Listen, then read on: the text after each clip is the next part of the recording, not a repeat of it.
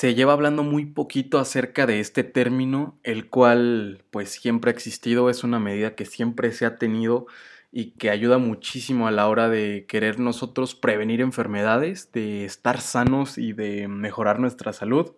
De hecho, también es un indicador muy importante que nos va a decir cuál es el pronóstico de una persona con algún padecimiento, con alguna enfermedad. Y sí, les estoy hablando del IMC, ¿no? Del índice de masa corporal. Probablemente si tú has ido em, con un nutriólogo recientemente o hace pues, algunos años, te habrás dado cuenta que siempre en las hojitas tienen un apartado que dice IMC. Entonces, ¿qué es esto? Ok, el IMC es una medida, es un índice que relaciona tu altura y tu peso. Entonces, esto determina muchísimas cosas. Determina la cantidad de masa, o sea, la cantidad de peso, de materia que hay en tu área, en determinado espacio. ¿Ok? Entonces, ¿esto en qué nos va a beneficiar o perjudicar saberlo? Bueno, en que si yo tengo un índice más elevado, puede que yo tenga pues mayor masa, o sea, que esté más gordito, que tenga más eh, masa, y eso no es muy bueno. ¿Y qué nos va a decir un índice bajo? Pues que tenemos deficiencia de peso, que vamos a necesitar más peso. ¿Ok? Existen tablas, las cuales nos dice por la edad qué IMC debemos tener para estar sanos. ¿Y qué, ¿Y qué pasa cuando nosotros nos salimos de estos límites, cuando nos salimos eh, de lo normal? ya sea para arriba o para abajo, pues que vamos a tener muchísimas deficiencias si estamos muy abajo de nutrientes, tal vez seamos personas más débiles, tal vez nuestro sistema inmune se ve afectado y si lo tenemos muy elevado, pues todo lo contrario, vamos a tener mayor riesgo de padecer complicaciones, de padecer enfermedades a nuestro corazón. ¿Ok? ¿Y por qué te digo esto? Porque en Estados Unidos una de cada cinco muertes se asocia con esto, con un IMC elevado, con la obesidad. Ya sabemos que en México somos el segundo lugar y, y Estados Unidos el primer lugar en obesidad adulta e infantil. O sea, estos dos al revés. A veces vamos ganando, a veces ellos nos ganan, pero siempre la llevamos así. ¿Ok? Y 5 de cada 10 personas o más padecieron una enfermedad crónica relacionada a esto. ¿Ok? Imagínate más de la mitad de la población gringa que padeciera una enfermedad crónica. Imagínate tú estar en tus 50, 60 años con, tomando medicamentos, estando controlándote, no, no pudiéndote mover, yo creo que eso es muy desastroso y muy malo, ¿no? Y entonces yo descubrí un artículo que decía que un bajo índice de masa corporal siempre se va a relacionar con una desnutrición, malnutrición, con una disminución de las funciones inmunes, como te estoy diciendo, ahora que está el coronavirus y estas enfermedades que pueden atacarnos muy grave, este es un índice que tal vez nos puede ir un poco mal, ¿no? ¿Qué otra cosa podemos tener? Un mayor riesgo de contraer infecciones, o desórdenes, psicológicos. Si te das cuenta y conoces a alguna persona que tiene ansiedad, que tiene trastornos, que tiene tal vez, no sé, esquizofrenia, alguna enfermedad mental, creo que la mayoría de veces son personas que están muy flaquitas, muy desnutridas, y esto se influye muchísimo. Esto lo dice un artículo del British Medicine Journal, ¿ok? ¿Y qué más nos dice este artículo? Nos comentaba que la grasa visceral, cuando tenemos un índice alto, es aquella que se, que se, ¿cómo puedo? Que se adhiere alrededor de nuestros órganos, de nuestro estómago, de nuestros intestinos. ¿Y esto por qué va a ser peligrosa, ok? Porque va a liberar proteínas, hormonas proinflamatorias, nos va a dañar las arterias, al hígado.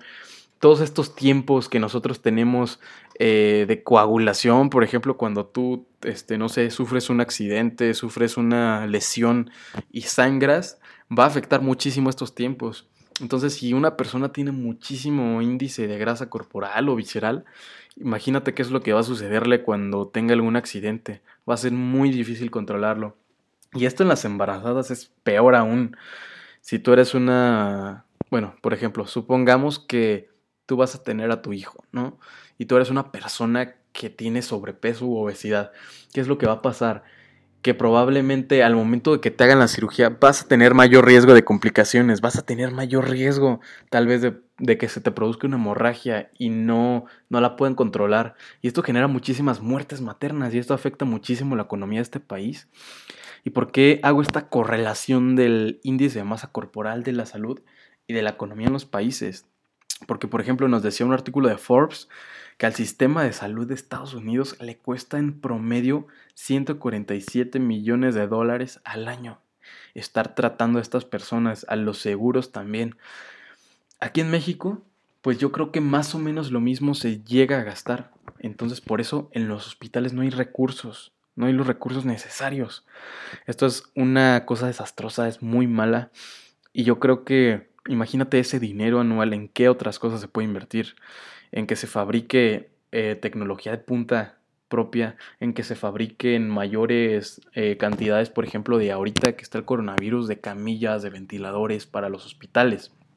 Yo creo que este ingreso, 147 millones de dólares al año, servirán muchísimo para cubrir esos gastos.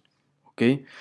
Y también nos decía que demasiados países tienen sistemas de salud inservibles. ¿Por qué?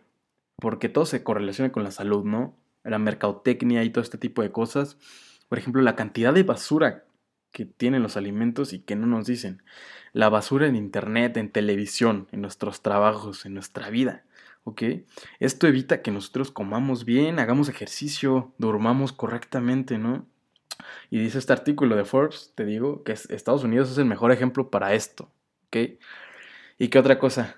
Otra organización también hizo un artículo, hizo una investigación sobre esto, la OCTE, eh, que decía que la tasa global de obesidad es de 1 de cada 10 personas y con sobrepeso 3 de cada 10.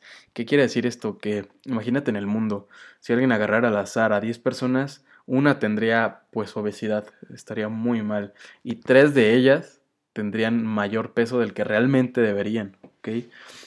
¿Y qué otra cosa pasa con esto, no? Que el gobierno de Trump ha recortado masivamente el financiamiento de la salud pública y de los estudios científicos. Entonces esto crea un retroceso, ¿ok? Un retroceso en la iniciativa de los almuerzos escolares saludables que había, por ejemplo, eh, propuesto Michelle Obama, ¿no? No sé si recordemos que esto lo, este, se estaba implementando para disminuir la obesidad infantil allá, que es la número uno en el mundo. ¿Y qué otra cosa ha influido? Pues las políticas gubernamentales, ¿no? Han, han facilitado la posibilidad, posibilidad de, abrir franquicias de comida rápida. ¿Y por qué favoreces más a una franquicia de comida rápida que a un negocio estándar? Por una cosa muy fácil. Es algo llamado eh, préstamos de igualdad de oportunidades en economía, ¿no? Y esto se rige por una organización de la Administración de Pequeñas Empresas, por ejemplo en Estados Unidos. En México también existe una. Por eso hay tantas franquicias en las ciudades grandes y las pequeñas y medianas empresas pues tienen muy poquito impacto, muy poquita oportunidad. ¿Y por qué? Porque estas empresas, estas franquicias tienen un margen de beneficio alto del 6%, mientras que una tienda, por ejemplo, de abarrotes, una tienda normal, tiene 1%. Entonces, los préstamos tienen más probabilidades de ser reembolsados por una empresa grande, por una franquicia. Y por eso es que también se ponen muchísimas gasolineras. En cualquier rincón que tú te encuentres vas a encontrar una, ¿ok? ¿Y qué otra cosa este, viene con esto? Te voy a hablar un poquito sobre qué es los cambios fisiológicos que te ocurren cuando tú tienes un aumento de peso, cuando tú comes, por ejemplo, tienes una dieta no balanceada, eh, todos, tus, todos los días em, comes porquerías, comes papas fritas, comes este tipo de cosas lo que va a pasar es que se va a ver afectado tu sistema de oxidación de grasas. ¿Y qué es una oxidación? Te lo voy a poner así súper sencillo. Una oxidación es cuando tú algo grande lo haces más pequeño, ¿ok? Entonces estás descomponiendo aquí. ¿Para qué descompones las cosas? Para hacer nuevos compuestos, ¿ok? Si tú descompones, por ejemplo, las grasas que te comes, estas te van a funcionar para desdoblarse, para hacerse más pequeñas y obtener mejor energía. ¿ok? Ya sabemos que las grasas son mucho mejores en energía que un simple carbohidrato. Entonces este sistema se va a ver afectado.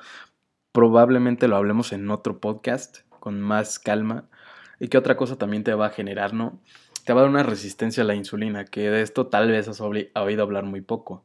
Y esto se relaciona directamente con la diabetes, que es la enfermedad una de las tres enfermedades que más nos matan a los mexicanos, ¿ok? También vamos a platicar de esto en otro episodio, porque sí es un tema muy complejo y muy complicado. ¿Y qué otra cosa va a pasar? Como te decía, durante el embarazo aumenta pues el riesgo de los defectos de tus hijos, de la muerte materna Y dicen estos artículos que esto tiene mayor, pero mayor riesgo para la salud que ser fumador, que fumar. Siempre se habla que el tabaquismo es un factor de riesgo muy elevado para padecer distintas enfermedades, pero no, el índice de masa corporal elevado, esto es peor que fumar, ¿ok? Entonces no, no, no nada más confundámonos que hay cosas que pueden dañar tu salud como lo es, como lo es fumar, como lo es tomar alcohol, ¿no? Y qué otra cosa, qué otra fuente muy importante tiene esto, ¿no? La OCDE en 2017 que hizo este informe de actualización, ¿no? De sobre cómo estaba la población a nivel de la salud. Y esto que te estoy hablando de los efectos adversos que tiene esto, fue un metaanálisis de más de mil estudios y de más de 170 países participando que medían los efectos relacionados con el índice de masa corporal en el NEAGM, en el New England Journal of Medicine, que es una de las revistas, si no es la más eh, bestseller y la más eh, impactante a nivel pues de la profesión, ¿no?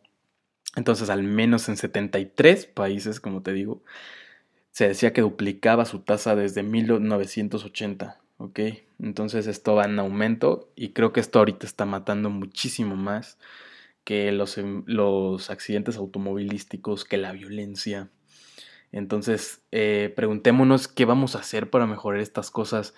Imagínate cuántas personas en este país no tienen estas morbilidades, cuántas personas puede que el coronavirus llegue a a quitarles la vida solamente por esto. Y es algo modificable, algo que desde ahorita nosotros podemos inculcar. En la, educación también se le puede inculcar a los pequeños, ¿no? Estaba oyendo a muchas personas que estaban diciendo que ahorita en los kinders, que ahorita en la educación preescolar se está teniendo un sistema muy padre de educación, que es una educación holística, en la cual se les enseña a los niños eh, qué es lo que les va a pasar si no se alimentan bien, como hacer crecer en ellos estas ganas de cuidar la salud, de cuidar a la naturaleza. Creo que esto es una de las cosas más esenciales con las que podemos empezar, ¿no? Educando a los más pequeños. ¿Por qué? Porque cuando nosotros somos pequeños, por ejemplo, eh, nuestros papás no sabían que comprarnos juguitos, que comprarnos refrescos, que darnos esto, que darnos dulces, nos iba a perjudicar, ¿no? Entonces desde pequeño se tiene esta conducta. Un niño pequeño no va a saber qué es lo que le hace bien y qué es lo que le hace mal.